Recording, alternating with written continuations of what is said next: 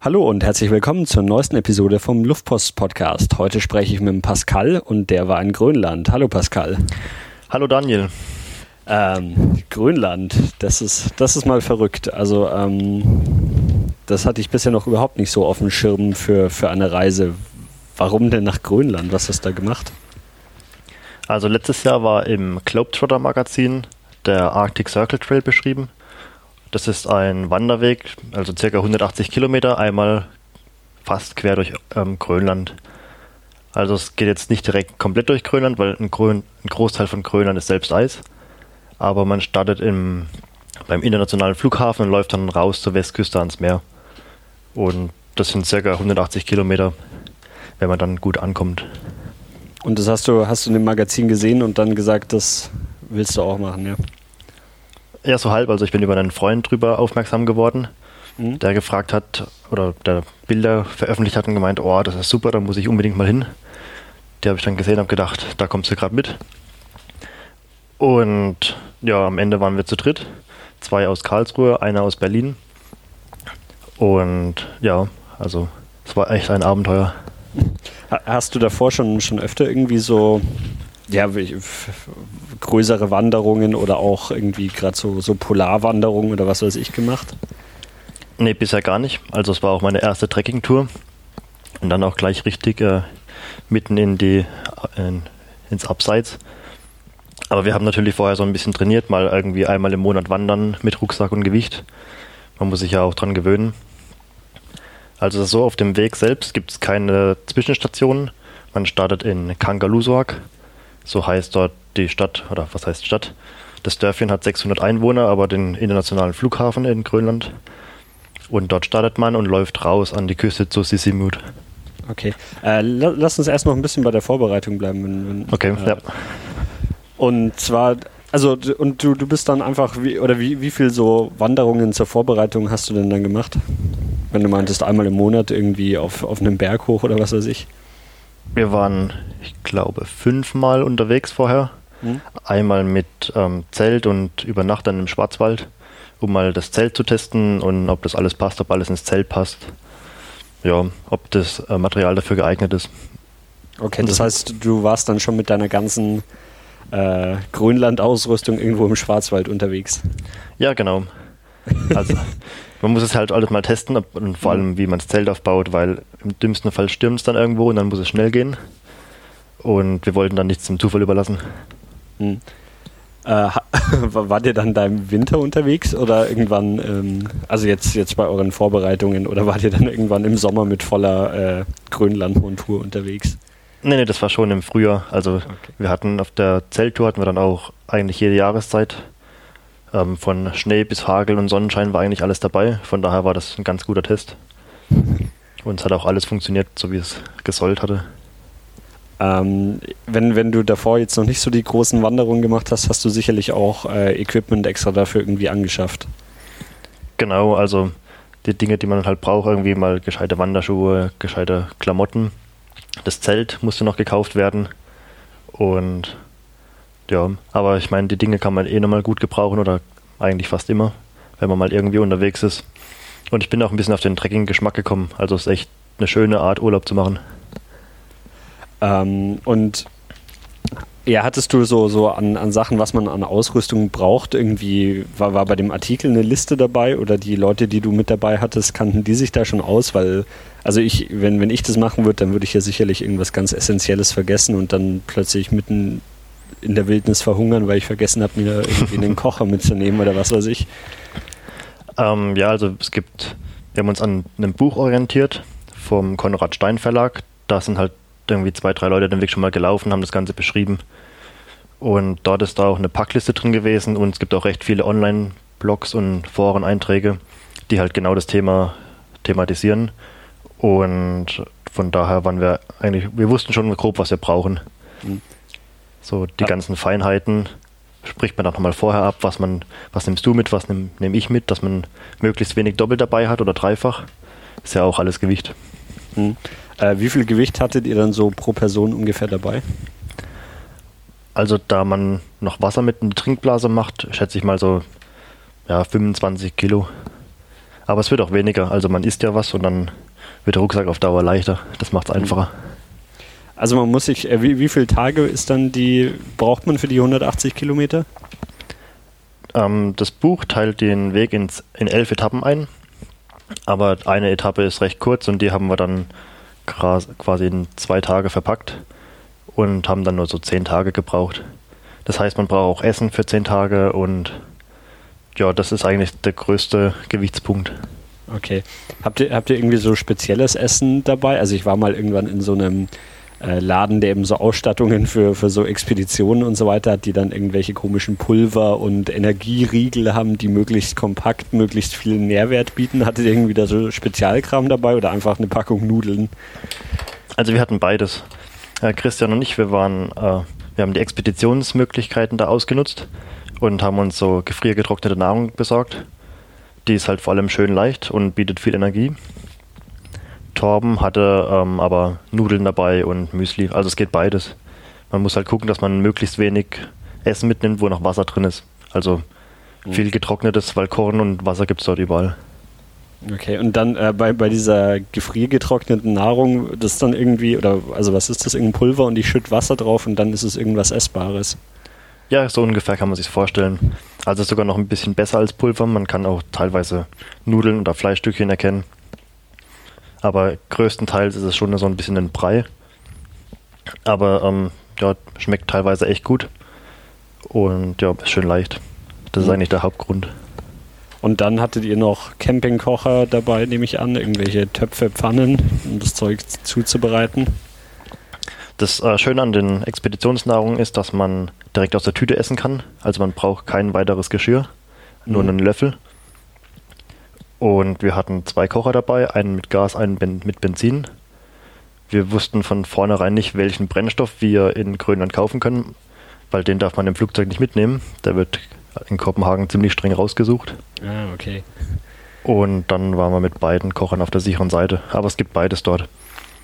Also, okay. das war jetzt nicht das Problem. Ähm, habt ihr irgendwie eher so, so zum Thema Navigation dann auf eurem Pfad, habt ihr irgendwie GPS oder sowas dabei gehabt? Genau, wir hatten ähm, Kompass mit Karte dabei zur Not, falls mal die elektronischen Geräte ausfallen und zwei Garmin-Navigationsgeräte. Aber auf der anderen Seite, das braucht man auf dem Weg fast gar nicht, auch wenn den nur wenige Leute mehr laufen. Man ähm, sieht so einen ausgetrommelten Pfad und jede schwierige Stelle ist mit so einem Steinmännchen markiert. Also man kann auch gut von Steinmännchen zu Steinmännchen laufen und kommt auch sicher ans Ziel. Mhm. Bei, immer wenn man irgendwie eine Karte und einen Kompass dabei hat, so, ähm, ich, ich wüsste immer dann, also so angenommen, ich würde irgendwo in Grönland stehen, habe eine Karte und einen Kompass, irgendwie würde mir das ja wenig helfen, weil ich ja nicht weiß, wo ich aktuell bin. Also, Ja, klar, genau. Aber die Landschaft dort ist dann schon ähm, ja, meistens ein bisschen eindeutig. Und da man da eigentlich nur direkt Richtung Westen läuft, kann man sich auch gut an der Sonne orientieren und einfach nach Westen laufen. Also viel Okay. falsch machen kann man nicht. ja gut, das stimmt wahrscheinlich. Ähm, ja, dann, dann lass uns mal nach, nach Grönland kommen. Wie komme ich denn darüber? Du hast schon gesagt, ihr seid über Kopenhagen geflogen. Genau, also entweder man fliegt über Kopenhagen oder über Reykjavik Mhm. mit Air Greenland. Das ist so eigentlich die einzige Fluggesellschaft, die dahin fliegt. Und landet dann dort in Kangalusuaq. Das ist eine alte US-Basis aus dem Weltkrieg, aus dem Zweiten Weltkrieg. Und genau, ist ein bisschen weiter im Inland. Wir haben uns auch erst gefragt, warum ist denn der Flughafen eigentlich mitten in der Pampa, also außenrum ist nichts. Und das ist auch mehr oder weniger so ein Kuhkaff mit Flughafen, was ziemlich außergewöhnlich ist. Und ja, aber das, das Wetter dort ist ziemlich beständig und deswegen ist der Flughafen dort gebaut worden.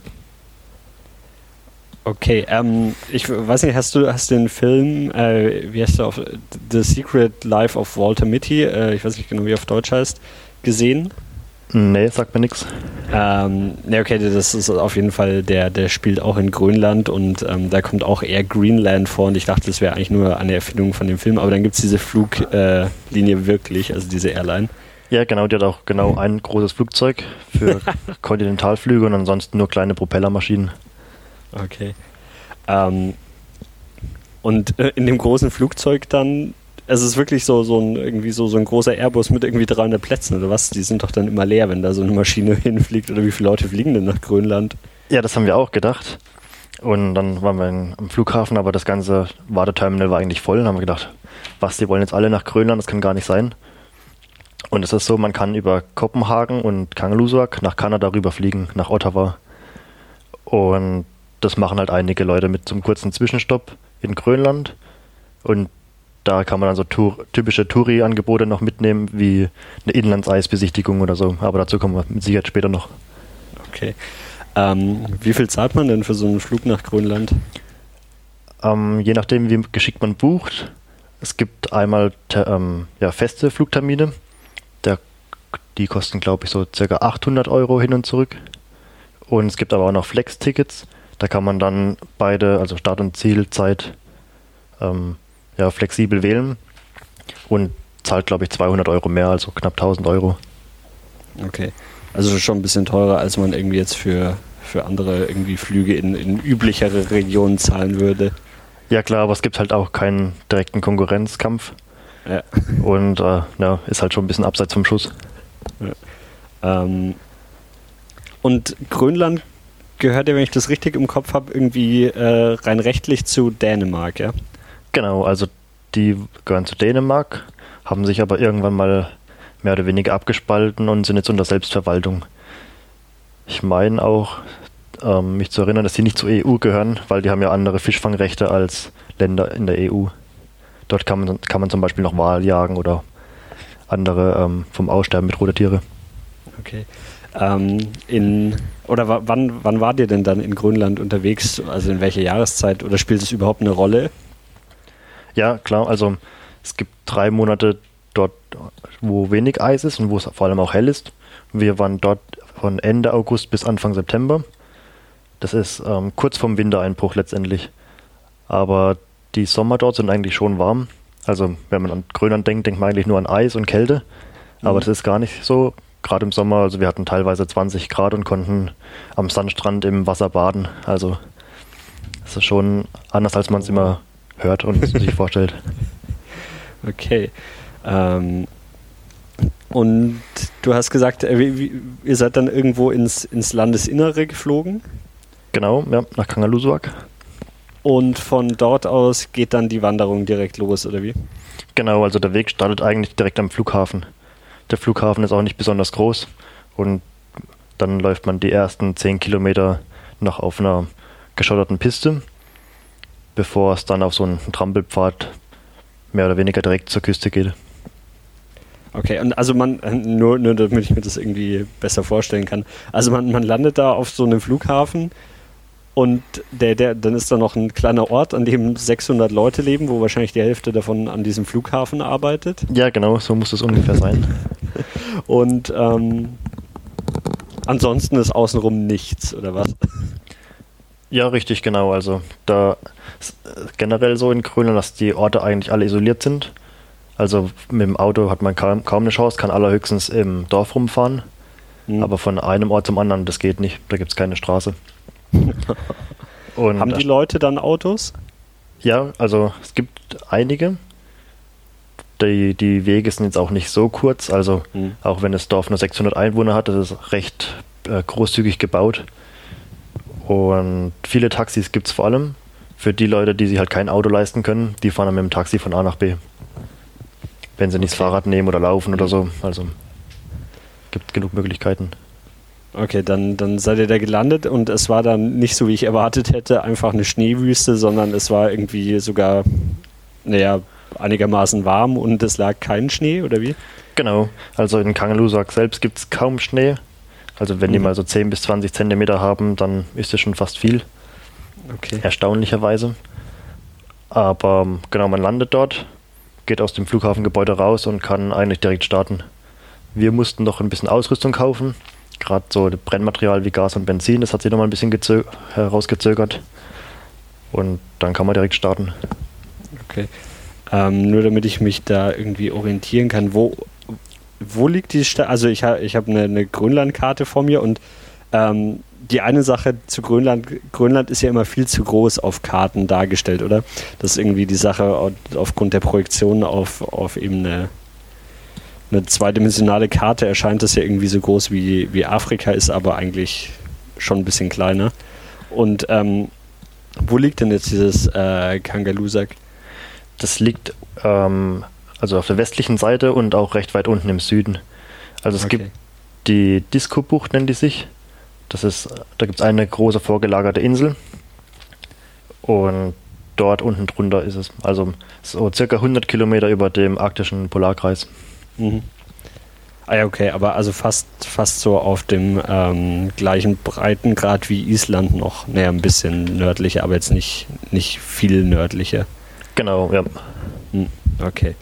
Ähm, die einzige Stadt, die, die oder Stadt, was ich weiß nicht, wie groß es ist oder was ich jemals von Grönland gehört habe, ist ähm, dieses Nuuk mit Doppel-U in der Mitte.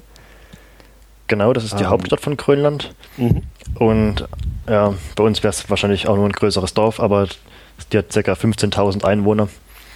Ist aber dort die Hauptstadt mit, Okay. der, mit dem ganzen Regierungsbezirk und was halt zur Hauptstadt gehört. Weißt du dann, wie viele Einwohner Grönland so an sich überhaupt in Summe hat? Ähm, ich habe verschiedene Zahlen gelesen, aber es war immer so im Dreh um die 55.000. Und das verteilt sich halt über die Dörfchen oder ja, Städte sind es Mhm. dann dort und halt auch viel übers Land. Prinzipiell gibt es eigentlich nur Leute an der West- oder an der Ostküste. Zwischendrin ist halt nur Eis, da leben keine Menschen. Okay. Also nur, nur ja, an, an den Küsten irgendwo, okay. Ähm, also und dann, dann geht ähm, an diesem Flughafen der Pfad los und ähm, magst du noch mal kurz zu dem Verlauf schreiben? Also du meinst ja nur nach Westen quasi. Und wo endet der dann? Das Ende liegt in Sissimut. Das ist ungefähr auf gleicher Höhe, halt am Meer, an der Küste draußen. Und genau, das ist, Sissimut ist die zweitgrößte Stadt mit 5000 bis 6000 Einwohnern. Und im Sommer kommt man eigentlich nur per Fuß, per Flugzeug oder per Boot hin. Wobei die Schifffahrt ähm, zieht sich ganz schön, weil es halt doch ein recht großer Umweg ist. Im Winter wird die Strecke aber dann mit Schneemobilen oder Schlittenhunden zurückgelegt, was dann wesentlich schneller geht. Okay, und äh, wie seid ihr dann, also ich meine, dann, dann seid ihr vom Flughafen 180 Kilometer weggelaufen. Wie seid ihr dann jemals wieder zurückgekommen? Die Dörfchen oder Städte, ja, einigen wir uns mal auf Stadt. Wir wollen es ja Mhm. nicht äh, schlechter machen, als es ist. Du kannst Ja. es einfach Orte nennen. Das Oder ist, so, die Orte, unabhängig genau. der Größe. Ähm, es ist neutraler. Äh, die Orte haben eigentlich alle einen Flughafen mhm. und das Flug Fliegen dort ist wie bei uns Busfahren. Also dann fliegt man halt per Inlandsflug von A nach B und ist dann wieder dort. So sind wir, also wir sind rausgelaufen nach Sissimut und von dort Mhm. aus zurückgeflogen nach Kangalusuak. Okay. Ähm, dann würde ich sagen, lass uns mal so ein bisschen auf, auf die Wanderung gehen, oder? Ja, genau. Also wir hatten verschiedene Sachen dabei, gerade zum Essen. Morgens gab es dann meistens irgendwie ein Porridge, was ja auch eigentlich nur ein Müsli ist, aber was auch gut mit Wasser zubereitet werden kann. Wasser ist dort prinzipiell kein Problem. Es gibt am Anfang drei Salzseen, aus denen sollte man nicht unbedingt trinken. Scheinbar sind die aber auch nicht immer salzig, das hängt anscheinend vom Winter ab. Aber ansonsten hat man nur trinkbares Süßwasser und die Wasserqualität dort ist äh, unglaublich. Also jeder, der mal aus dem Wasserhahn Wasser getrunken hat, wird überrascht sein, wie gut das Wasser dort aus dem See schmeckt. Ist auch alles ganz klar und kein Problem. So braucht man zum Beispiel keinen Wasserfilter mitnehmen. Mhm. Der ist ja meistens auch auf so einer Tour fast Pflicht. Aber den könnte man sich da sparen. Dann ging es, genau, wir sind freitags morgens gelandet, haben uns dann die restlichen Sachen besorgt, irgendwie eine Kartusche mit Gas, und zwei Fläschchen mit Benzin und sind dann losgelaufen. Die erste Etappe ist, ja, also es gibt so, so einen kleinen Streit, ob man die jetzt laufen muss oder nicht. Es geht halt nur auf so einer Schotter-Asphaltpiste 10 bis 15 Kilometer zum eigentlichen Startpunkt des Weges. Und viele legen dann auch einfach mit dem Taxi zurück oder per Anhalter. Ist halt so ein bisschen eine Glaubensgeschichte und wir haben gesagt, ja gut, wir Mhm. laufen die, wenn wir schon hier sind. Darauf kommt es auch nicht drauf an. Und man kann sich schon mal ein bisschen an die Landschaft gewöhnen und Mhm. es sieht auch schon so gut aus. Per, per Anhalter in Grönland fahren stelle ich mir auch lustig vor, wenn ich da irgendwo im Nichts stehe und meinen meinen Daumen raushalte oder geht es so einfach? Ist dann doch so viel los, dass ich da per Anhalter fahren könnte, auch wenn ihr es jetzt nicht gemacht habt? Also wir wurden schon, ich glaube, 10 bis 20 Mal überholt von irgendwelchen Autos. Hm. Die, der Hafen von Kangalusuk ist weiter im Fjord drin. Und das sind halt, ist genau diese Straße zum, zum Hafen, zu diesem kleinen Vorort. Und von daher fahren da schon ab und zu mal ein paar Autos vorbei. Also es hält sich in Grenzen. Es ist jetzt nicht wirklich viel Verkehr, aber man hat Chancen auf einen Anhalter. Also die sind auch alle recht freundlich. Wir sind da entlang gelaufen und jeder Autofahrer grüßt eigentlich. Also es ist generell so in Grönland, dass man, wenn man auf der Straße läuft, man grüßt sich, auch wenn man sich gar nicht kennt. Gut, aber die Wahrscheinlichkeit, dass, dass man sich kennt, ist dann wahrscheinlich auch nicht so gering bei irgendwie 600 Einwohnern jetzt in dem Ort. Genau, also die dürften sich eigentlich mit alle, alle miteinander kennen. Und zum Teil kennen die sich auch innerhalb der Städte. Also wenn man da einigermaßen unterwegs ist oder arbeitet, dann kennt man da wahrscheinlich schon einen Großteil der Leute. Hm. Ähm, wie sehen sich denn da die Leute? Ähm, ich vermute fast nicht als Dänen, oder? Sondern als Grönländer. Sprechen Sie denn Dänisch? Ähm, jein. Also Grönländisch ist die eigentliche Amtssprache dort, aber die kann keiner lernen. Also die Sprache ist echt ganz komisch. Und deswegen wird dann auch viel Dänisch gesprochen. Sie sehen sich schon so ein bisschen, also sie, sie sehen sich als Grönländer, aber sie wissen auch, ohne Dänemark wird es gar nicht gehen. Also, ja, das ist so, so ein zweischneidiges Schwert, so ein bisschen. Ich glaube, wenn man es also, als, es als Dänen bezeichnen würde, dann gäbe es, glaube ich, Ärger. Aber sie sind jetzt auch nicht besonders äh, böse auf die Dänen irgendwie in die Richtung. Okay, okay. Ähm, und es gibt eine eigene Sprache, Grönländisch, ja? Genau. Also das ist echt, also zu lesen ist es der Horror. Zum Teil gibt es da vier hintereinander gereihte Qs und mehrere A's und also unaussprechlich. Okay. Aber wenn man es hört, dann klingt es halt anders, weil die Buchstaben halt zusammenfallen. Mhm. Äh, können das dann alle Leute dort sprechen? Oder also wie, wie unterhalten sich so die normalen Leute auf der Straße? Also so auf Grönländisch oder auf Dänisch? Ja, auf Grönländisch. Also die Einheimischen sprechen untereinander schon alle Grönländisch und dann, sobald halt Auswärtige dazukommen, wird ins Dänische gewechselt oder teilweise auch ins Englische. Hm. Und ja, Okay, äh, ich habe gerade hab mal eine Karte. Also erst hatte ich Google Maps offen, das kann man irgendwie ziemlich vergessen. Äh, ich hatte mich dann schon die ganze Zeit gefragt, von, von welchen ganzen äh, Seen du da sprichst. Wenn man das Ganze mal auf ähm, OpenStreetMap aufmacht, dann sieht man deutlich besser, dass das wirklich die gesamte Landschaft da ja von äh, Seen überzogen ist und ja, ist halt unter die Küste auch halt überall gehen so Fjorde rein und, und Flüsse und so weiter. Ähm, Genau, also wenn, wenn man sich das nachverfolgen will, sollte man sich es auf OpenStreetMap anschauen. Da gibt es irgendwie deutlich mehr zu sehen. genau, das sind auch die ganzen, da, ähm, die ganzen Seen sind vermarkt und der Weg ist auch eingezeichnet. Okay. Ähm, also dann, dann ging erstmal der, der Schotter oder der, der Asphalt- und Schotterweg bis zum eigentlichen Pfad äh, los. Der ist dann wahrscheinlich noch relativ unspannend, oder? Genau, also da kann man auch schön in der Landschaft rumgucken und braucht sich eigentlich nicht auf den Weg konzentrieren. Und genau, irgendwann endet es dann in einem kleinen Pfad. Und von da an geht es eigentlich nur auf einem Trampelpfad Richtung Westen. Okay, äh, wie, wie ist denn so, so, die Landschaft, wenn man sie sich da anschauen kann, weil man Zeit hat? Ähm, also generell eigentlich ziemlich, also immer gleich. Es gibt keine großen Änderungen während der Tour aber die ist generell recht, äh, recht rund geschliffen von den, vom Gletscher vor Jahrmillionen. Und es gibt halt keine Bäume. Also es gibt maximal so kniehohes Fjell, teilweise auch mal mannshoch, je nach Gebiet oder Tal. Aber Wälder oder so gibt es dort gar nicht. Von daher okay, sieht, und, und dann, halt aber, aber was sonst, also Wiesen oder, oder ist das dann alles irgendwie Schotter und Gestein oder? Also reine Wiesen gibt es nicht. Meistens sind es dann Sümpfe. Also wenn es dann aussieht wie, wie eine Wiese, dann ist es mehr so ein Sumpf oder so eine große Wasserfläche mit ein bisschen Gras drin. Aber genau, also so reine Wiesen, wie man es aus den Alpen zum Beispiel kennt oder so, gibt es dort gar nicht. Meistens alles recht durchwachsen mit so mit diesem Fjell. Das ist so, ja, geht glaube ich schon in Richtung Buschwerk. Mhm. Kleine, ähm, harte Ästchen. Und da läuft man dann durch.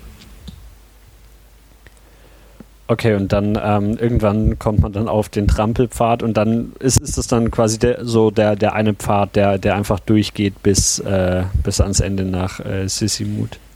Genau, also dem kann man ganz gut folgen.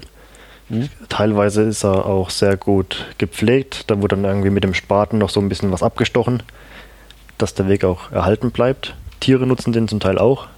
Also gerade die Moschusochsen sind auch so Wandertiere, die auch diese Wege benutzen und dadurch werden die halt auch nochmal ausgetreten. Wenn es aber dann Richtung Sumpf geht, dann sieht man allerhöchstens so eine ausgetretene Wasserspur. Jedoch versucht dann da jeder seinen eigenen Weg zu gehen, weil die ausgetretene Spur ist halt voller Wasser.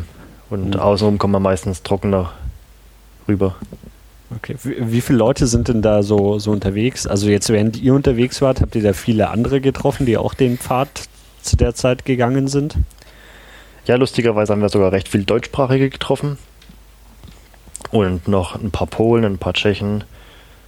Also es ist eigentlich mehr los, als man glaubt. Man fliegt dahin mhm. und denkt, ja gut, jetzt sind wir da zehn Tage komplett nirgendwo. Aber ganz so ist es nicht.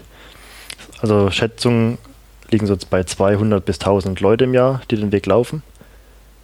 Und wir waren allerdings zur Hochsaison dort. Ende August hat es schon teilweise nachts Minusgrad und dadurch sterben die ganzen Schnaken, was das Wandern dort unheimlich erleichtert. Okay. Wir, hatten, wir sind teilweise an Pfützen und kleineren Seen vorbeigelaufen, die waren komplett voller Mückenlarven. Und ich glaube, wenn man da dann im Frühjahr hinkommt, das ist also ohne Mückenmittel geht da gar nichts. Mhm. Okay. Ähm, und dann, wie viel wie viel Etappe habt ihr so, also wie viele Kilometer habt ihr so, so pro Etappe zurückgelegt? Am Anfang haben wir es erstmal ruhig angehen lassen, da waren es so circa 15 mhm. Kilometer am Tag. Muss ich auch erstmal dran gewöhnen und mhm. vor allem ans Gewicht. Da war der Rucksack ja noch am schwersten. Aber ähm, wir haben es dann langsam gesteigert auf, ich glaube, die längste Tour waren circa 25 Kilometer an einem Tag. Und ja, man schläft hinterher ganz gut. ähm, wie, wie lange hab, habt ihr denn, oder wie lange, wie viele Stunden pro Tag seid ihr denn gegangen? Also reingegangen waren meistens gar nicht so viele, irgendwie vielleicht fünf bis sechs. Mhm. Aber man macht dann eine ausführliche Mittagspause oder bleibt mal zwischendrin stehen, sodass wir meistens morgens um 10 los sind, nachdem alles gepackt war. Und abends so gegen 18, 19 Uhr kam man dann entweder am Zeltplatz oder an der Hütte an. Das kann man auch noch sagen. Es gibt Hütten auf dem Weg. Also erstaunlicherweise. Die werden auch von den Grönländern selbst zur Jagd genutzt. Und die kann man auch verwenden, um darin zu schlafen. Sind jetzt nicht besonders ähm, umfangreich ausgerüstet, aber bieten so Liegepritschen, eine Kochecke und vor allem ein Dach. Okay, und, ähm, die stehen da einfach so offen da und man, man kann die nutzen, oder wie ist das? Genau. Also man kann sich vorstellen wie so ein stabileres Gartenhäuschen. Mhm. Und mit einer Tür, mit ein paar Fenstern. Und viele haben auch einen Petroleumofen. Teilweise gibt es welche mit Klo oder mit einer Müll, mit einer Müllentsorgungsvorrichtung. Und die kann man dann nutzen. Okay, und die, die werden einfach irgendwie vom, von Grönland betrieben, damit mehr Touristen kommen, oder? Ähm, jein, also es gibt. Also irgendjemand muss sich da ja drum kümmern und äh, irgendwie die instand halten und so weiter. Genau, es gibt jemand, der sich drum kümmert. Aber hauptsächlich geschieht es im Winter, wenn man mit dem Schneemobil alles anfahren kann. Da wird dann auch Petroleum nachgeliefert oder der Müll wird dann auch äh, äh, ja, verbrannt. Und die werden dann also schon gepflegt. Also die sind erstaunlicherweise in recht gutem Zustand. Liegt aber auch mit Sicherheit daran, dass die auch von den Nutzern selbst gut gepflegt werden. Also wenn man dann dort übernachtet hat, dann fegt man am nächsten Morgen nochmal alles aus und hinterlässt es halt genauso sauber, wie man es vorgefunden hat. Hm. Okay. Ähm, ja, was, was begegnet einem denn dann so alles, wenn man, wenn man irgendwie da auf Wanderung ist? Was, was gibt es alles zu sehen? Tiertechnisch gibt es nicht so viel in Grönland. Was wir jetzt gesehen haben, sind Rentiere. Also die Chancen, dass man Rentiere sieht, sind recht hoch. Vor allem, wenn es nicht gerade gejagt wird. Teilweise in manchen Gebieten kann man Seeadler sehen. Das Glück hatten wir leider nicht. Aber ansonsten gibt es Fische. Also die ganzen Flüsse und Seen sind recht fischreich. Da gibt es auch den arktischen Saibling, der geht in Richtung Lachs, wenn man den fangen will. Teilweise kann man auch eine Angel mitnehmen und sich halt so sein Essen selbst beschaffen. Habt ihr das gemacht? Nee, nee, wir ähm, okay. sind alle keine Angler. Und wir wollten uns darauf dann nicht verlassen, dass wir da irgendwas finden. Und mit dem reinen Fischfang ist es ja auch noch nicht getan. Und dann haben wir gesagt, nee, dann bleiben wir lieber bei der Expeditionsnahrung. Ja. Moschusochsen kann man sehen, gerade in Kangalusuak. Das ist so eines der erfolgreichsten Auswilderungsprojekte. Es wurden vor Jahren mal 27 Stück dort ausgesetzt. Mittlerweile gibt es in ganz Grönland weit über 20.000 Tiere, die, okay. die dort ähm, gut leben und auch wieder so ein bisschen für Umsatz sorgen, weil die Wolle ist ziemlich begehrt. Und genau. Okay. Ähm, naja, und dann, dann, also so, so das Spektakulärste ist dann wahrscheinlich die Natur dort zu sehen, oder? Ja, genau. Auch wenn sie sich nicht ändert, aber man hat halt mhm. ja, rund geschliffene Berge und immer kristallblaues Wasser. Teilweise sieht es ein bisschen aus wie in der Karibik. Also wenn man so Einzelbildausschnitte sehen würde, könnte man nicht unterscheiden, ob es jetzt in Grönland oder in der Karibik sein sollte. und vor allem auch die Ruhe. Also man sitzt dort irgendwo am See und man hört einfach gar nichts. Also weder irgendeinen Lärm noch einen Wind oder irgendwelche Tiere. Ist zum Teil auch ähm, recht gewöhnungsbedürftig. Also man kennt es ja so gar mhm. nicht. Okay, ähm, ne, was, was macht man dann so die ganze Zeit, wenn, wenn man da lang wandert? Wird einem nicht langweilig irgendwie, wenn, wenn du jetzt meintest, die Landschaft ändert sich nicht so großartig und ähm, um einen rum ist jetzt auch so wenig los, dass es schon spektakulär ist? Ja, also wenn man nicht alleine läuft, kann man sich auch noch mit anderen unterhalten, so mhm. ist es ja nicht. Aber der Weg selbst braucht eigentlich durchgehend Aufmerksamkeit. Es gibt keine Stelle, wo man mal einfach blind geradeaus laufen kann, sondern man muss eigentlich schon dauernd auf den Weg gucken und schauen, wo man eigentlich hintritt. Das ist jetzt nicht so wie so ein typischer ausgetretener Wanderweg irgendwo im Schwarzwald, wo man ohne zu gucken einfach geradeaus laufen kann. Sondern muss seine Schritte auch teilweise recht mit Bedacht wählen. Gerade wenn es dann in die Sümpfe geht oder in diese Wasserlandschaften. Vor allem, wenn man äh, trockenen Fußes durchkommen will. Da muss man dann von Grasinsel zu Grasinsel laufen oder teilweise auch springen. Und damit ist man eigentlich schon genug beschäftigt. Mhm. Und okay. wenn man mal eine Pause macht und sich einfach umdreht, man ist immer irgendwo begeistert. Man sieht dann mal schneebedeckte Berge oder noch mehr Seen, noch mehr Wasser, vielleicht ein Tier. Die sind recht gut getan dort, bis auf die Polarhasen. Und die sieht man eigentlich auch nur, wenn man genau in die Landschaft guckt. Okay, ähm, ja, ich weiß nicht, macht es jetzt Sinn, so, so den, den Pfad äh, eure, eurem Weg nachzugehen oder würdest du dann eh nur sagen, so, ähm, dass wir die, die, die Wanderung als eins äh, behandeln sollen oder so gibt es zu den einzelnen Etappen was zu sagen? Mm, eigentlich kann man das als einen ganzen Weg behandeln. Mhm. Zwischendrin gibt es mal ein Kanu-Center. Also ich weiß nicht, wer da auf die Idee kam, da mitten in die Pampa ein Kanu-Center zu bauen. Es wird auch nicht mehr betrieben. Allerdings hat es den Vorteil, dass da in dem See noch Kanus liegen. und wenn man jetzt von Kangalusak nach Sisimut läuft, hat man vielleicht Glück und an der passenden Uferseite liegt ein Kanu. Dann kann man damit die 25 Kilometer am See entlang paddeln, die man sonst laufen müsste. Und hattet ihr das Glück? Nee, leider nicht. Vor uns war eine Gruppe mit drei Leuten und die oh. haben dann beide Kanus, die da waren, genommen. Haben sie euch vor der Nase weggeschnappt und ihr habt sie noch wegpaddeln sehen, ja? Nee, nee, das zum Glück nicht. Das wäre ärgerlich gewesen, aber ähm, ja, wir sind dann gelaufen und der Weg dort war dann auch ganz gut. Da haben wir auch schon das erste Rentier gesehen. Von daher hat es sich dann auch gelohnt. Und man kann den Weg auch genauso gut andersrum laufen. Dann hat man deutlich höhere Chancen auf einen Kanu, weil halt alle immer nach Westen fahren und nur wenige nach Osten laufen. Okay. Wer, wer, wer da ursprünglich mal irgendwie den Kanuverleih aufgemacht hat, also ich meine, offensichtlich scheint er ja wieder irgendwie aufgehört haben.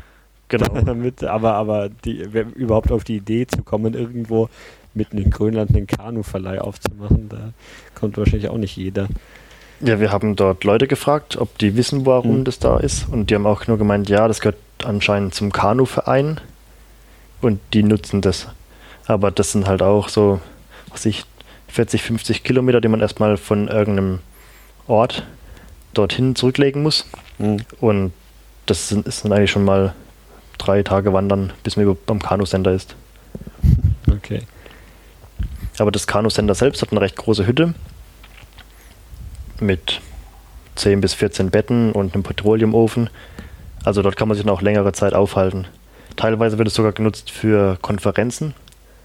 Also kleinere Konferenzen vor allem von irgendwelchen Biologen, die sich dann halt da in der Mhm. Natur treffen, um in Ruhe alles zu besprechen. Weil Ablenkung gibt es da eigentlich keine. Da klingelt kein Handy. Da gibt es nämlich keinen Empfang. Ähm, ja, äh, hast du es das mal, mal so, zumindest gibt es in, die, in den Orten, in denen ihr dann wart, gibt es da Handynetz? Ja, genau, die sind eigentlich alle ganz gut ausgebaut. Mhm. Ja gut, ist wahrscheinlich auch relativ einfach, dann bei so kleinen Orten stellst einen Sendemast hin. Genau. Und den am besten noch irgendwo auf dem Berg und dann ist sogar die ganze Region außenrum noch mit abgedeckt. Mhm. Aber sobald man weiter weg ist, gibt es keinen Handyempfang mehr. Dann funktioniert nur noch Satellitentelefon.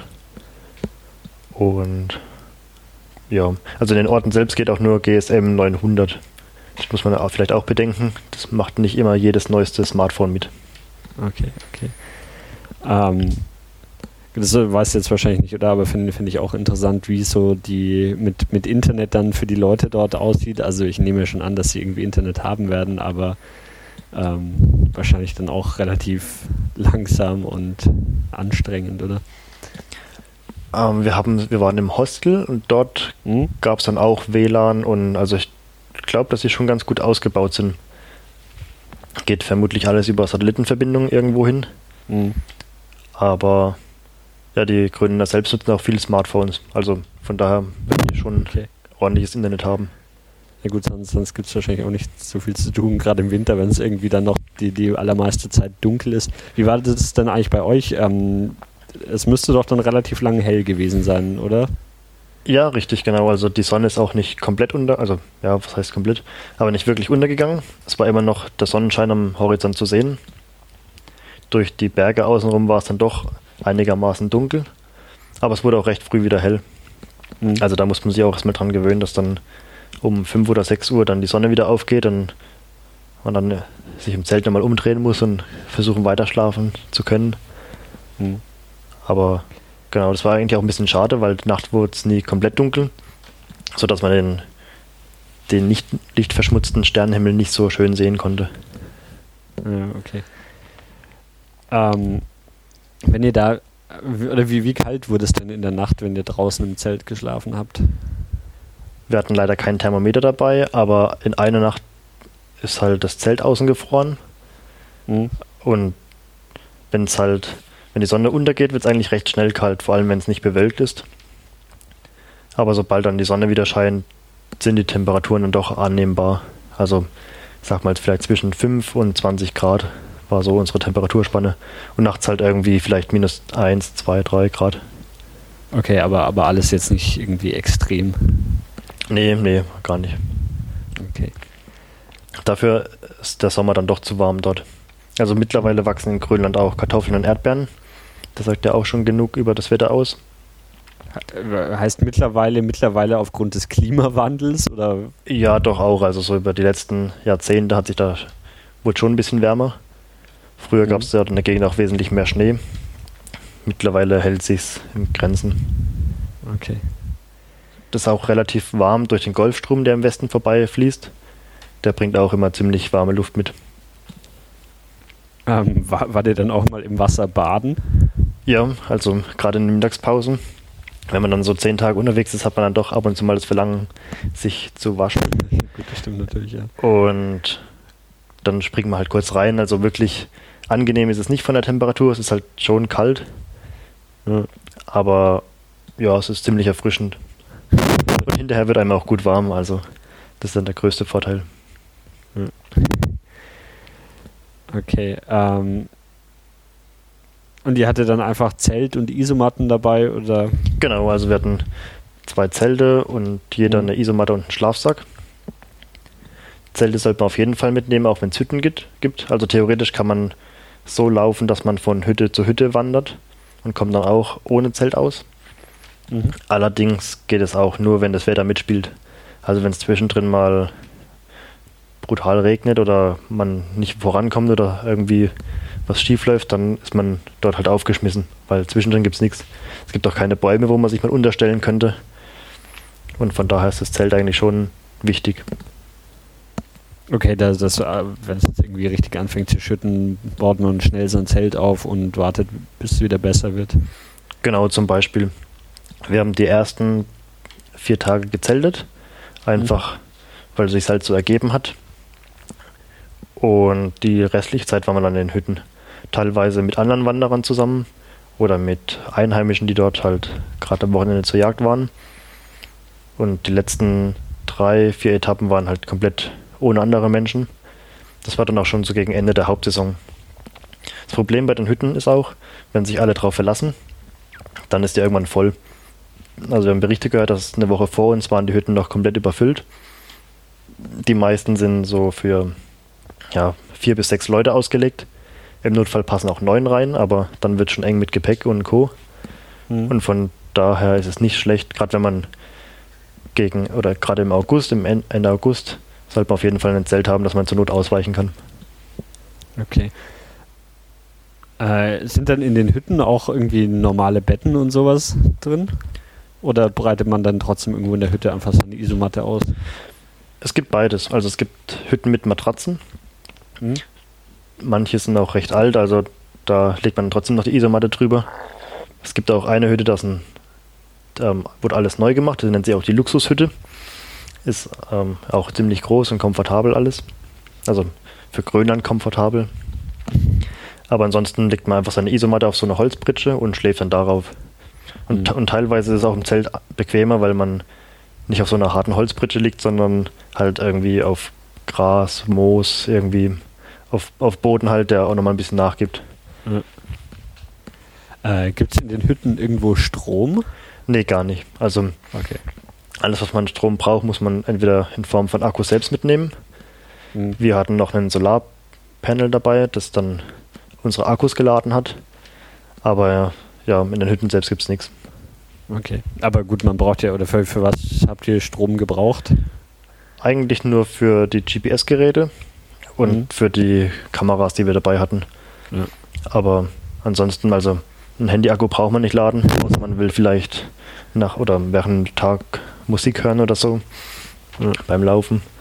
Aber nö, ansonsten macht es auch keinen Sinn, irgendwie viel elektronische Sachen mitzunehmen. Ja. Alles nur Gewicht. Okay. Ähm, ja, was gibt es noch zu erzählen? Eben, das Thema ist mir irgendwie, also ich, ich habe da so überhaupt gar keine Vorstellung, dass mir noch nicht mal irgendwie gute Fragen dazu einfallen. Erzähl einfach. Ja, also man, man läuft und läuft jeden Tag und kommt mhm. langsam voran. In dem Buch sind Etappen auch ganz gut beschrieben, an denen man sich orientieren kann, aber auch nicht muss. Also irgendwie macht das jeder anders. Teilweise wird man auch mhm. von Leuten überholt, die halt schneller unterwegs sind und dann gleich zwei Touren an einem Tag machen, wenn das Wetter und die Kondition das zulässt. Generell geht es eigentlich selten geradeaus. Es ist eigentlich immer ein Auf und Ab auch wenn es nur wenige Höhenmeter sind, aber das addiert sich ganz schön. Mhm. Und ja, also es ist echt, auch wenn sich nicht so viel ändert, ist immer wieder beeindruckend, wie dann doch die Landschaft dort aussieht, wenn man dann wieder zum Fjord kommt und dort teilweise auch wieder Menschen sieht. Wir haben in einer Hütte haben wir drei Grönländer getroffen, die dort zur Jagd waren. Also in Grönland ist es so, man geht so Ende vom Sommer, Anfang September, geht man auf Jagd und erlegt halt zum Beispiel ein Rentier. Das wird dann zerlegt und daheim geräuchert und getrocknet. Und das ist dann die Nahrung für den Winter. Also neben den Sachen, die man natürlich kaufen kann. Aber da jeder jagen darf, der dort lebt, und eigentlich geht auch jeder dort jagen, machen das halt dann recht viele und haben halt so ein bisschen regionales Essen. Weil mhm. ansonsten gibt es dort ja nicht viel, was man essen könnte. Also die Häuser haben auch keine Gärten oder so, oder so ähnlich. Es lohnt sich halt einfach nicht, weil neun Monate im Jahr ist dort Winter. Mhm. Und dementsprechend umfangreich ist auch die Natur dort. Und alles andere muss dann wahrscheinlich irgendwie importiert werden und das ist wahrscheinlich ziemlich aufwendig dann. Genau. Also in Kangalusuak ist es so, das liegt ja weiter im Inland drin und ist nur per Fjord erreichbar. Dort kommt zweimal im Jahr das Schiff. Einmal im Frühjahr und einmal, ich glaube jetzt am 15. September ist jetzt die nächste Fracht angesagt. Und in der Zeit vorher, da merkt man halt schon, wie die Sachen im Laden langsam zur Neige gehen. Also dann gibt es halt nicht mehr alles so ausführlich, wie es am Anfang vorhanden war, sondern man, man muss vielleicht irgendwie ausweichen oder irgendwann, irgendwas gibt es nicht mehr. Und wenn irgendwas komplett fehlt, dann gibt es immer noch die Möglichkeit, es dann per Flugzeug hinfliegen zu lassen. Ja. Aber die Preise sind auch dementsprechend. Also Dänemark und die ganzen skandinavischen Länder sind ja eh schon teurer als was man aus Deutschland mhm. kennt. Und Grönland ist nochmal so ein bisschen teurer, weil halt der ganze Transport-Overhead noch dazu kommt. Ja. Ähm, ja, aber dann so, so, frische Produkte kann es doch dann quasi gar nicht. Also jetzt, was, was jetzt nicht regional ist, so, aber keine Ahnung, irgendwelche Erdbeeren, Bananen, was weiß ich, irgend sowas in die Richtung, was, was halt nicht dort angebaut werden kann, aber, aber halt irgendwie auch nicht unbegrenzt haltbar ist. Also Früchte und so gibt es schon dort. Jetzt nicht in einem riesen Umfang. Aber Orangen, also Dinge, die man länger halt oder die länger halten, irgendwie auch Äpfel gibt es dort. Aber alles auch vor allem zu den entsprechenden Preisen. Ich glaube, mhm. ein Kilo Bananen waren umgerechnet drei bis vier Euro. Also die, okay, wenn man bedenkt, dass sie alle mit dem Flugzeug hingeflogen mhm. werden müssen, dann rechtfertigt das den Preis natürlich. Aber genau, also man ist andere Preise gewohnt. Ja. Äh, man bezahlt da mit dänischen Kronen, oder? Genau, ja, das ist die offizielle Währung. Mhm. Und viel auch also mit Kreditkarte kann man viel zahlen. Allerdings nehmen manche ähm, Hostels oder Supermärkte nur dänische oder grönländische Kreditkarten. Es gibt genau eine Bank in Grönland und die wird halt von allen Einheimischen benutzt. Okay. Ähm, wenn, wenn du jetzt so von diesen, diesen Orten, wo es irgendwie Banken und Hostels und Läden und so weiter äh, sprichst, dann ist das irgendwie entweder in Kangalusek oder in, äh, wie hieß der Ort? Sisi Mute. Genau, ja. Mute, ja. Okay. Das sind, sind die beiden Orte, die, in denen ihr wart, quasi. Genau. Also, wenn wir nochmal hingehen, würden wir ein bisschen was anders machen. Hm. Zum Beispiel fährt samstags abends von Sissimut ein Postschiff hoch nach Elusiat. Das ist weiter im Norden. Und es liegt in der Disco-Bucht. Die ist bekannt dafür, dass dort die, ähm, also dort gibt es Eisberge im Wasser und auch Wale unterwegs. Und laut Gerüchten zufolge kommt auch aus der Bucht der Eisberg, der die Titanic versenkt hat. Und dort hat man halt nochmal mehr Naturerlebnis. Mhm. Also da ist man halt schon so halb in der Eiswelt mit drin und kann nochmal mehr sehen. Das haben wir leider erst hinterher erfahren, da wir sonntags ankamen, also in Sissimut. Nach der Wanderung hatten wir keine Chance, irgendwie einigermaßen günstig dorthin zu kommen. Natürlich kann man hinfliegen, aber die Inlandsflüge sind ziemlich teuer, gerade wenn man sie kurzfristig bucht. Okay, ähm, wie viel hat denn dann, also ihr musstet ja dann irgendwie wieder zu, zu dem internationalen Flughafen zurückkommen, oder? Genau.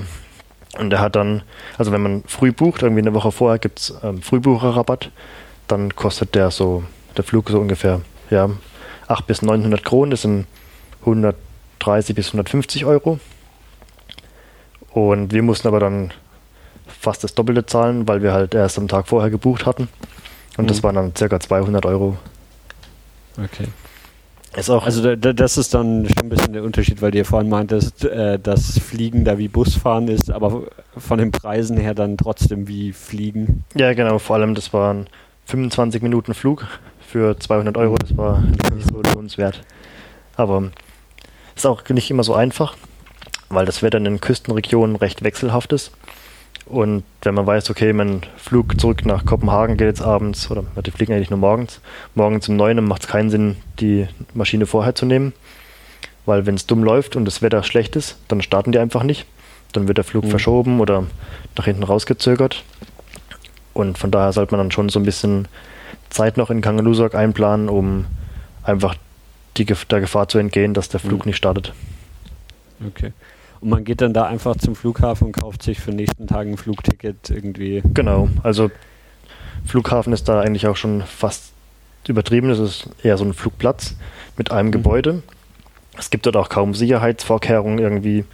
Also gerade bei den Inlandsflügen gibt es zum Beispiel keine Personenkontrollen, was auch ein bisschen ungewöhnlich ist. Das Gepäck wird ähm, durchleuchtet, aber ansonsten fliegt man mit kleinen Propellermaschinen mit vielleicht so 50 Passagiere. Aber genau, so ist alles ziemlich klein gehalten. Ich meine, es wird jetzt auch nicht so viel genutzt. Ist ja nicht so, dass die dann da jeden Morgen pendeln, um, um zur Arbeit zu kommen. Mhm. Sondern das sind meistens irgendwelche Geschäftsleute, die Termine erfüllen müssen oder Touristen. Also dort geht dann doch schon viel mit mhm. Tourismus. Okay. Ähm, ich weiß nicht, ob, ob du das jetzt äh, erlebt hast und da, da, was zu sagen kannst, aber ähm, was, was macht denn so die Bevölkerung? Von, von was lebt die da? Also die in Kangalusak leben, denke ich, größtenteils vom Flughafen an sich. Mhm. Dort arbeiten schon recht viele. Dann gibt es dort noch ein Jugendhostel, also ein Wanderheim und zwei, drei Hotels, die aber auch nur so ähm, Jugendherbergstandard haben.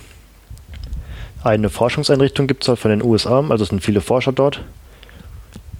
Und an der Küste machen halt ganz viele, ähm, haben irgendwas mit Fischfang zu tun. Das ist auch so eine der Haupteinnahmequellen von Grönland. Wird recht viel Fisch gefangen. In Sissimut steht auch die modernste Fischfabrik der Welt. Was man jetzt auch erstmal nicht so denkt. Und mhm. ansonsten gibt es halt noch Tourismus oder Minenbau betreiben dort auch einige. Ist auch gerade so ein kritisches Thema dort. Es wurden nämlich jetzt seltene Erden gefunden. Also, das war, glaube ich, schon letztes Jahr. Jetzt geht es darum, die abzubauen, was natürlich sehr gut für die ganze Wirtschaft dort ist und bringt wieder viel Geld ins Land. Allerdings sind die ganzen seltenen Erden in Uran gebunden. Und da ist es halt der, so die Streitfrage, okay, bauen wir es ab, haben dafür halt die radioaktive Belastung, weil die, die Minenfirma wird dafür nicht sorgen, dass das Ganze entsorgt wird. Und ja, da wird sicherlich auch noch eine Änderung geben. Dann gibt es da mehr Minen oder weniger. Wird sich alles noch zeigen. Okay. Ähm, weißt du, ob irgendwie die, oder wie, wieso die Bevölkerung von, von Grönland sich, also gerade jetzt zum, äh, irgendwie die Jugend oder sowas, versucht die dann aus Grönland wegzukommen, irgendwie nach Dänemark oder irgendwo halt äh, in, die, in die Zivilisation zu kommen? Oder ähm, ja, bleib, bleiben die Leute in Grönland und, und finden das Leben da. Also jetzt vor allem die Jungen, ich meine. Ja, ja, wer will da schon in der Einöde irgendwo versauern? Ähm, genau weiß ich es nicht. Aber mhm. es gibt recht viele Jugendliche dort. Irgendwie jeder hat so, also ich glaube, der Schnitt liegt bei zweieinhalb Kinder pro Familie. Mhm. Und wenn man natürlich studieren will oder so, dann muss man aus Grönland raus. Auch wenn es dort eine Uni gibt aber das ist, glaube ich, recht beschränkt oder nur so ein Teil von einem Institut, von einer anderen Uni irgendwo. Aber ansonsten gibt es viele handwerkliche Berufe dort. Und ich kann mir auch gut vorstellen, dass wenn der, der Vater schon Fischer ist und vielleicht der Großvater mhm. Fischer war, dann macht der Sohn vielleicht auch was in der Fischerei. Oder wir haben in einer Hütte haben wir die drei Grönländer getroffen und die waren zum Beispiel Maler. Also auch so handwerkliche Berufe werden natürlich mhm. gebraucht. Okay. Ja, ähm, was, was gibt es noch zu erzählen oder sind, sind wir schon durch? Ähm, was man auf jeden Fall noch machen sollte, ist ein Besuch vom Inlandseis in, in Kangalusak. Wir haben das jetzt mit einer ähm, Agentur gemacht, damit man einfach die Führung auf dem Eis hat und auch die entsprechende Ausrüstung gestellt bekommt. Man kann es natürlich auch auf eigene Faust machen. Äh, was genau macht man denn da und was gibt es da zu sehen? Also erstmal fährt man 40 Kilometer über eine Straße zum Inlandseis. Dort sieht man dann zwei mhm. Gletscher. Und dann kann man da, also wir sind dann circa 8 Kilometer auf dem Inlandseis gewandert. Kann man sich wie so eine Gletscherwanderung vorstellen. Und man läuft halt nur auf Eis und sieht halt äh, Flüsschen, die vom Schmelzwassergrad abfließen und halt so eine richtige Eislandschaft. Okay, was, was braucht man da an Ausrüstung oder also was habt ihr jetzt da über diese Agentur an Ausrüstung dabei gehabt? Ähm, wir haben so, ähm, na, wie heißt denn, ich glaube Krödel, also halt so, so Eisüberschuhe für die Wanderschuhe, dass man mhm. mehr Halt hat auf dem Eis und Wanderstöcke bekommen. Einfach um mehr, ähm, ja, mehr Kontrolle auf dem Eis zu haben. Das Laufen dort ist auch recht anstrengend, weil man diese die Zähne von dem ja, von den Überschuhen immer ins Eis rammen muss, dass man gescheit ähm, Halt hat. Gerade mhm. wenn es irgendwie bergab geht. Aber das macht dann, nach einer Weile macht ganz schön viel Spaß, weil es halt auch unglaublich ist. Also gerade wenn man jetzt nicht so viel Eis und Schnee gewohnt ist, mhm. ist das schon eine schöne Erfahrung. Okay, und also du meintest was, 40 Kilometer dahin, wie lange ist man dann dort unterwegs bei dieser Wanderung? Also die Wanderung selbst sind vier Stunden. Man braucht allerdings nochmal zwei Stunden hin und zwei Stunden zurück. Die Straße ist jetzt auch nicht, ist halt mehr so ja, ein Feldweg, eine Schotterpiste dahin mhm. über Stock und Stein.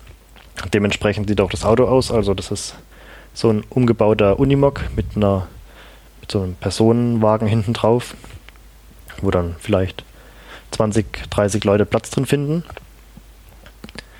Und während der Tour macht man noch verschiedene Stops zwischendrin. Gerade wenn irgendwie ein Tier zu sehen ist, dann wird angehalten, alle steigen aus, machen ein Foto und dann geht's weiter.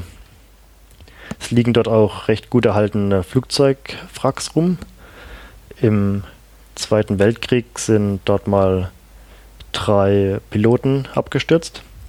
Die haben aus Gründen der schlechten Sicht haben sie den Flughafen nicht gefunden, sind dann gekreist über dem Flughafen, um zu hoffen, dass das Wetter besser wird.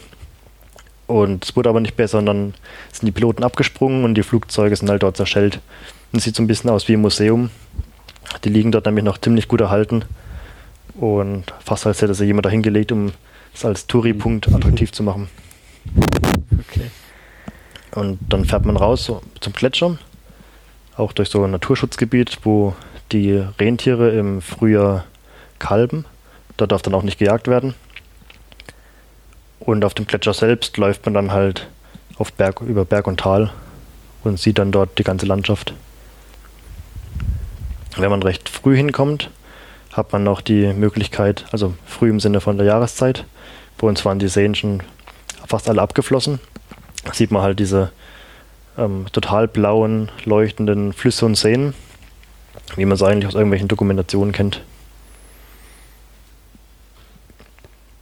Ja. Okay, das, das habt ihr quasi noch bevor, bevor ihr eure eigentliche Wanderung gemacht habt, dann gemacht, oder? Nee, das war erst hinterher. Wir sind direkt so. nach dem. Ja, stimmt, ihr wart ja wieder zurück, wieder da. Mhm. Genau, wir sind direkt losgelaufen, rüber und dann wieder zurückgeflogen und hatten dann noch zwei Tage Aufenthalt.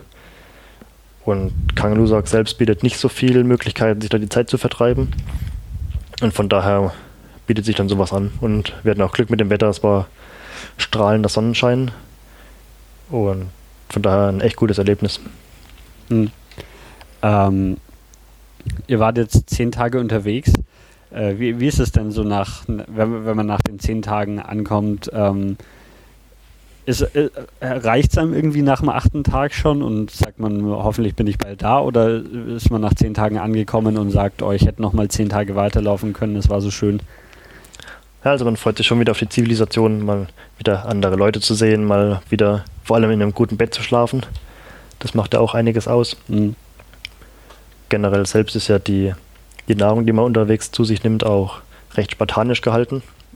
Weil man will ja möglichst wenig tragen und freut sich dann mhm. mal wieder über den Luxus einer Cola oder irgendwie eines richtigen Kaffees. Oh ja, habt, habt ihr eigentlich irgendwie dann verrückte grönländische Gerichte zum Essen gekriegt? Also wir, wir haben es probiert. Spezialitäten. Also man kann dort Moschusochse essen. Das ist mhm. äh, eine, eine Ziegenart und so schmeckt es auch ein bisschen, aber nicht ganz so streng. Dann wird ganz viel Rentierfleisch gegessen. Wal kann man dort bekommen. Also dann das Fleisch vom Narwal, der vor der Küste lebt. Was gibt es dort noch? Ähm, den arktischen Saibling als Fisch und generell halt alle möglichen Fischsorten, die im Meer schwimmen.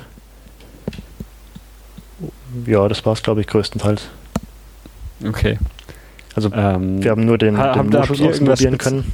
Mhm. Alles andere, also in den in Sissimut haben wir es probiert, aber es gibt es meistens nur in einem Hotel und das ist auch ziemlich teuer dort. Und das war es uns dann eigentlich auch nicht wert, um dann festzustellen, oh, das schmeckt uns ja gar nicht. Und deswegen haben wir nur den Moschus-Ochsen probiert. Okay. Und die ganzen Einheimischen versorgen sich halt selbst. Also die, dort gibt es auch kaum Fleisch im Supermarkt. Also nicht mit grönländischen Spezialitäten. Was man dort kriegt, ist so dänische ähm, Gefrierware. Aber die brauchen wir dann in Grönland, glaube ich, nicht testen. Und die Einheimischen versorgen sich halt alles selbst. Die wissen dann, wo man das bekommt oder bei wem man das kaufen muss. Mhm. Und von daher. Okay, das kauft man dann quasi von seinem Nachbarn ab oder jagt sich selber oder was auch immer. Genau, ja. Oder weiß halt, Okay. wer es im Dorf jagt. Ja. Eine, die wir im Hostel getroffen haben, hat berichtet, sie hat sich ein Stück Wal gekauft und hat es dann auch nach dem Rezept zubereitet. Aber sie hat gemeint, das hat so widerlich geschmeckt. Das hat uns auch wieder so ein bisschen äh, davon abgehalten, es auch noch ausprobieren zu wollen. Man, man muss ja auch nicht alles probiert haben. Ja, okay. Ähm, haben wir noch was Wichtiges vergessen oder gibt es noch was zu erzählen? Ähm, in, was lustig ist, in Kangalusa gibt es einen Golfplatz. Also selbst wenn es nur 600 Leute gibt, dort gibt es irgendwie den Aha. offiziellsten oder den, den nördlichsten offiziellen Golfplatz der Welt.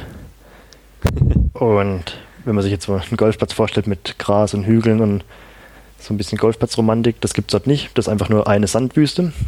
Und auch ziemlich heruntergekommen. Wir vermuten, das waren noch die, die Reste aus der US-Zeit. Also gerade so rund um den Zweiten Weltkrieg zur Unterhaltung der Soldaten, aber seitdem wurde es nicht mehr genutzt. Sieht alles ziemlich zerfallen aus und wenig gepflegt. Okay. Äh, also Go Golf spielen ist da nicht so die Nationalsportart. Nee, nee, auf gar keinen geworden. Fall. Das lohnt sich dort, glaube ich, auch nicht. Okay. Ich weiß gar nicht, gibt es irgendwie, aber gibt es auch nicht, oder so ein grönländisches äh, Fußballnationalteam oder irgend sowas? Habe ich auch noch nie was. Ich glaube, die haben sogar keine. FIFA-Lizenz. Okay. Also, aber sie sind recht Fußball begeistert. Also gerade so die Jugendlichen sieht man oft in irgendeinen Fußballtrikots rumlaufen, auch vor allem von englischen Mannschaften. Aber gut, ansonsten vermute ich halt irgendwie Wintersport oder irgendwie Langlauf könnte ich mir noch vorstellen. Und generell haben die ja recht viele Hunde dort. In Sissimut ist es auch so, da hat eigentlich, ja, viele Leute haben Hunde, aber die sind alle recht laut und aus dem Grund werden die vor der Stadt gehalten. Die Hunde dort werden jetzt auch nicht so gepflegt wie bei uns die, die Hunde, die halt im Haushalt mitleben, sondern leben halt angekettet vor der Stadt und werden im Sommer nicht so ganz ausführlich gefüttert, dass sie nicht so fett werden, damit die halt schön fit sind im Winter und dann kann man damit ähm, Schlittenhundentouren von A nach B fahren. Hm. Da dauert dann Okay. zum Beispiel die Strecke Kangalusa-Sissimut dauert so zwei bis drei Tage. Also damit wird das Ganze auch schon wieder erreichbarer. Ja, ja, okay. Und ansonsten, ähm, du, du meintest ja schon, dass es dann eben im Winter diese, diese Schneemobile gibt. Ähm, ist das dann quasi so, so wie, wie irgendwie in Amerika jeder ein Auto hat, hat dann dort jeder so, so ein Schneemobil? Ja, so sah es ein bisschen aus. Also in Sissimut stand vor fast jedem Haus irgendwie so ein Schneemobil oder wahrscheinlich haben es noch viele in der Garage. Hm. Also die, die vielleicht kein Auto haben, haben vielleicht ein Schneemobil oder umgekehrt. Und genau. okay. Habe ich noch irgendwas vergessen?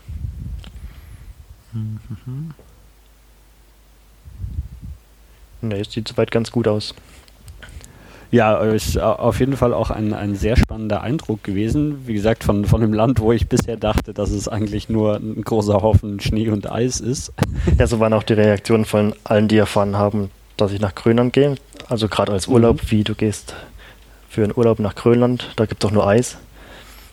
Da muss man uns alle erstmal aufklären, dass in der Westküste halt doch nicht so viel Eis liegt. Ja. Und genau, wir hatten auch recht viel Glück mit dem Wetter. Gerade Ende August ist es recht warm. Generell der ganze Sommer im Norden war ja ziemlich warm, daher auch die Waldbrände in Schweden. Und wir haben teilweise ausgetrocknete Flüsse und Seen dort gefunden, was man jetzt auch nicht von der Gegend dort erwartet. Okay. Ähm, ja, dann äh, vielen Dank für, für deine Erzählung. Ja, ich danke ebenso. Und ich sage Tschüss und bis zum nächsten Mal. Jawohl, tschüss.